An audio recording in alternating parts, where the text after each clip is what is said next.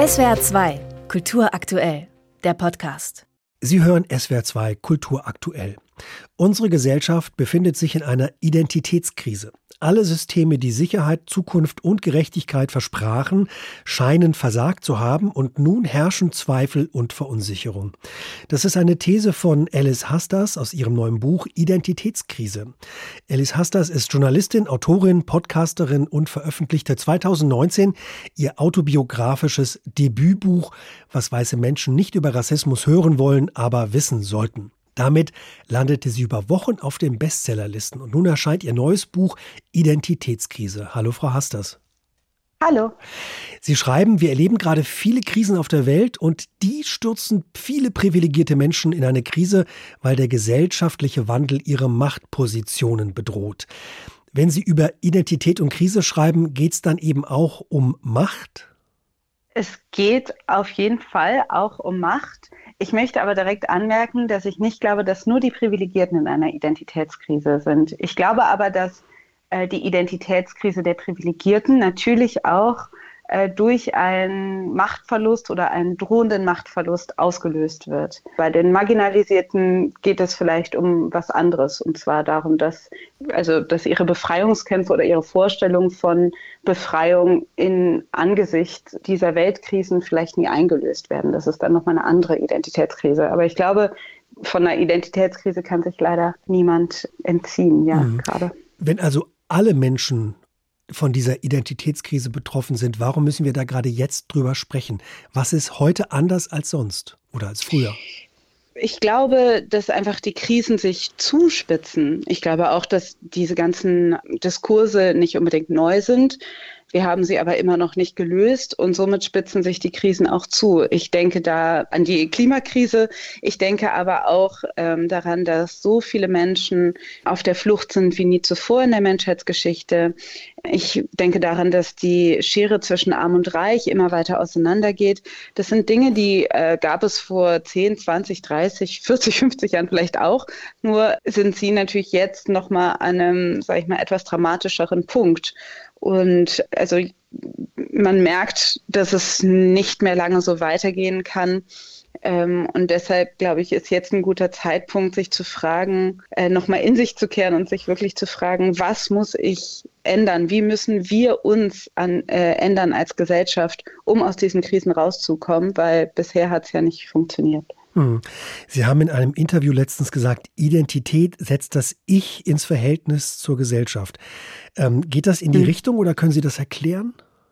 Ich fand zu Beginn des Buches einfach interessant, dass wir so viel von Identität sprechen und nicht von Begriffen wie Ego, Persönlichkeit oder sowas. Also ich glaube, wir meinen oft, wenn wir Identität sagen, unsere individuelle Identität, unsere Persönlichkeit, aber Identität spiegelt quasi immer die Gesellschaft mit, im Gegensatz zu den Begriffen wie Persönlichkeit oder Ego wenn ich meine Identität benenne, als zum Beispiel schwarze Frau, als 34-Jährige, dann das Unausgesprochene ist quasi das, was es in der Gesellschaft bedeutet. Und ich glaube, das ist nicht unbedeutend, dass wir halt so viel von Identität sprechen, also von unserem Verhältnis zu der Gesellschaft, dass wir uns ähm, generell als Individuen nur verorten können, wenn wir die Gesellschaft mitdenken und mitreflektieren. Mhm. Unsere Gesellschaft ist ja stark im Wandel und in letzter Zeit haben wir ja auch ganz viel über Identitätspolitik gesprochen. Also, mhm. Sie haben auch geschrieben, seit einigen Jahren würden feministisch, antirassistische, queere und ökologische Kämpfe unter dem Begriff linke Identitätspolitik zu nichts Geringerem als dem neuen Faschismus erklärt. Das ist natürlich eine steile These, aber können Sie das mal erläutern?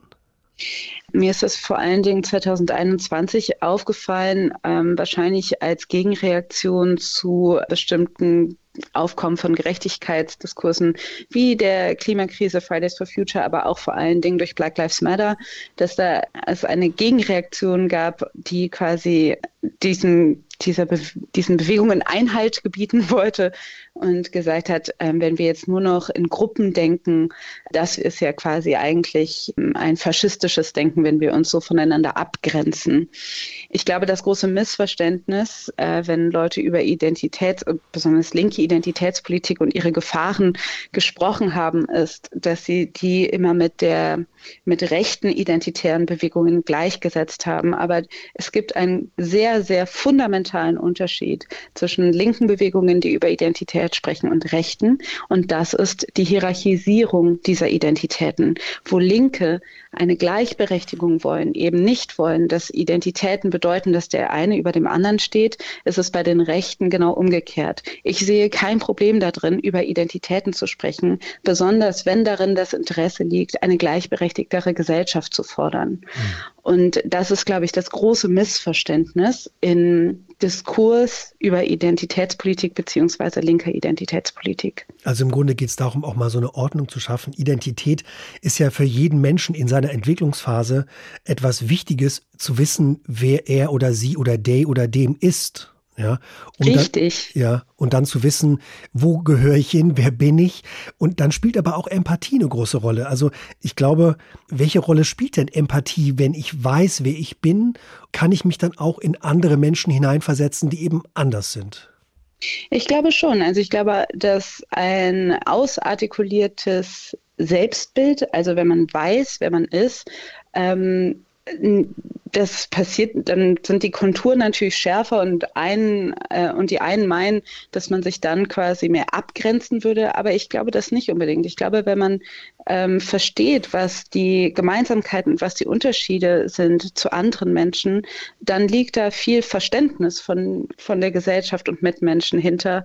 Und eben das kann dann auch, ich glaube, es ist eine gute Grundlage für Empathie. Also ich, ja, ich bin davon überzeugt, dass wenn man weiß, wenn man selbst ist, man besser auf andere Menschen zugehen kann. Hm. Krisen sind ja auch wichtig, damit sich was verändert. Wenn ich eine Krise habe, dann schlage ich den Weg der Veränderung ein. Veränderung als Chance. Welche Chance birgt denn die Identitätskrise in der Gesellschaft, von äh, der Sie jetzt geschrieben haben? Hm, genau, die Krise als Chance steckt auf jeden Fall die Idee steckt hinter äh, dem Buch Identitätskrise. Es klingt immer so ein bisschen fast kapitalistisch, was dann wiederum witzig ist, weil eigentlich mein Buch sehr Kapitalismus kritisch ist. Aber was halt wahr ist, ist, dass eine Krise auf jeden Fall bedeutet, dass es nicht so bleiben kann, wie es ist. Entweder es wird schlimmer oder besser. Das heißt, wenn wir eh schon vor dieser Situation sind, dann ist es natürlich schöner, optimistisch zu sein. Das heißt zu sagen, ähm, okay, die Krise müssen wir so oder so durchmachen, eine Identitätskrise müssen wir so oder so durchmachen, aber dahinter könnte vielleicht eine Gesellschaft stecken, die eben selbstbewusster ist in ihren Gemeinsamkeiten, in ihren Unterschieden, versteht, dass äh, unterschiedliche Identitäten nicht lebensbedrohlich sind füreinander, dass wenn sich Identitäten ändern, das vielleicht im ersten Moment existenziell scheint, aber Identität ist nicht das gleiche wie Leben. Und dass man am Ende merkt, selbst wenn die Identität, das Selbstbild, was man äh, von sich hatte, vielleicht schwindet oder sich ändern muss, wird man das überleben. Am Ende lebt man immer noch. Das ist nur eine Erzählung, die sich ändern muss. Und das ist im Endeffekt, äh, sollten wir das nicht so behandeln, als ob dahinter wirklich eine Frage von Leben und Tod steckt. Hm. Ja, finde ich auch. Ich würde gerne noch mal so ein Schlaglicht werfen auf die linke Identitätspolitik. Ähm, Sarah Wagenknecht hat gerade heute eine neue Partei gegründet, die die Linke spaltet. Und das könnte ja auch zu einer Identitätskrise der linken Szene führen. Ähm, wie sehen Sie denn diese Identitätskrise und welche Entwicklung wird das oder könnte das mit sich bringen? Hm. Ja, es ist interessant, dass sich gerade bei der Linken die Identitätskrise besonders zeigt. Ich glaube, mehr oder weniger jede Partei steckt gerade so ein bisschen in einer Identitätskrise, ähm, weil sich einfach gesellschaftlich so viel wandelt. Ich finde es sehr schade, dass es die Linke nicht schafft, an einem Strang zu ziehen, dass es jetzt zu dieser Aufsplittung kommt.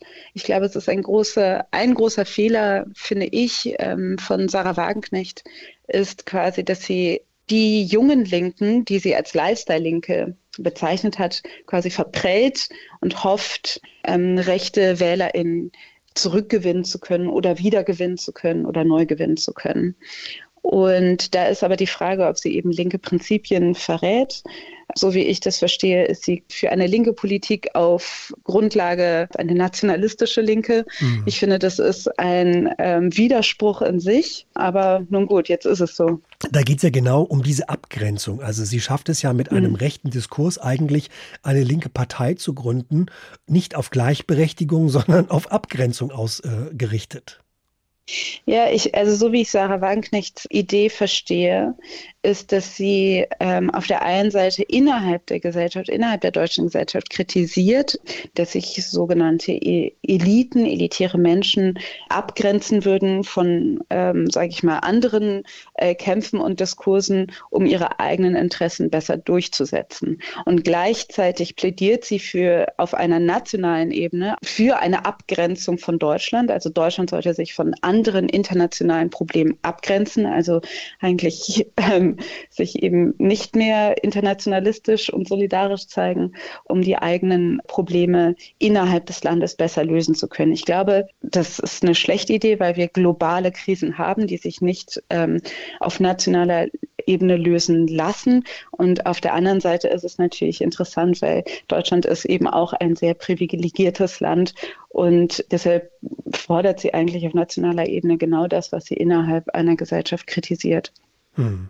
Finde ich interessant, da fällt mir so spontan ein, es gibt in der Persönlichkeitsentwicklung immer eine Übung, die gemacht wird. Da stehen sich zwei Menschen gegenüber und der eine fragt den anderen, wer bist du? Und das sollte man mhm. vielleicht auch mal Sarah Wagenknecht fragen und dann gucken, was da rauskommt. Ja, ich finde es auch, also ich ähm, fände es auch spannend. Also das ist, ähm, die Frage ist aber, also vielleicht hat Sarah Wagenknecht eben gerade auch so einen Vorteil und schafft sich so viel Gehör, weil eben andere Menschen sich noch nicht genau, noch nicht genau herausgefunden haben, wer sie sind. Und ähm, vielleicht gerade Gegenteiliges wollen. Sie wollen irgendwie, sie wollen sich nicht verändern, sie wollen aber auch irgendwie Gleichberechtigung und so weiter. Und ich glaube einfach, dass, ja, vielleicht ist es so, dass Sarah Wagenknecht da versucht, also verspricht, Widersprüche vereinbar machen zu können und somit einer Identitätskrise, dass sich Menschen somit einer Identitätskrise nicht stellen müssen und sich nicht damit auseinandersetzen müssen.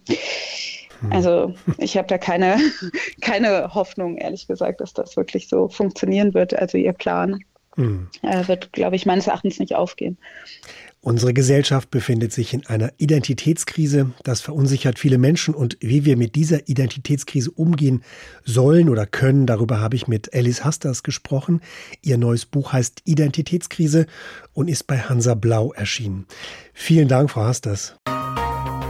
SWR 2 Kultur aktuell. Überall, wo es Podcasts gibt.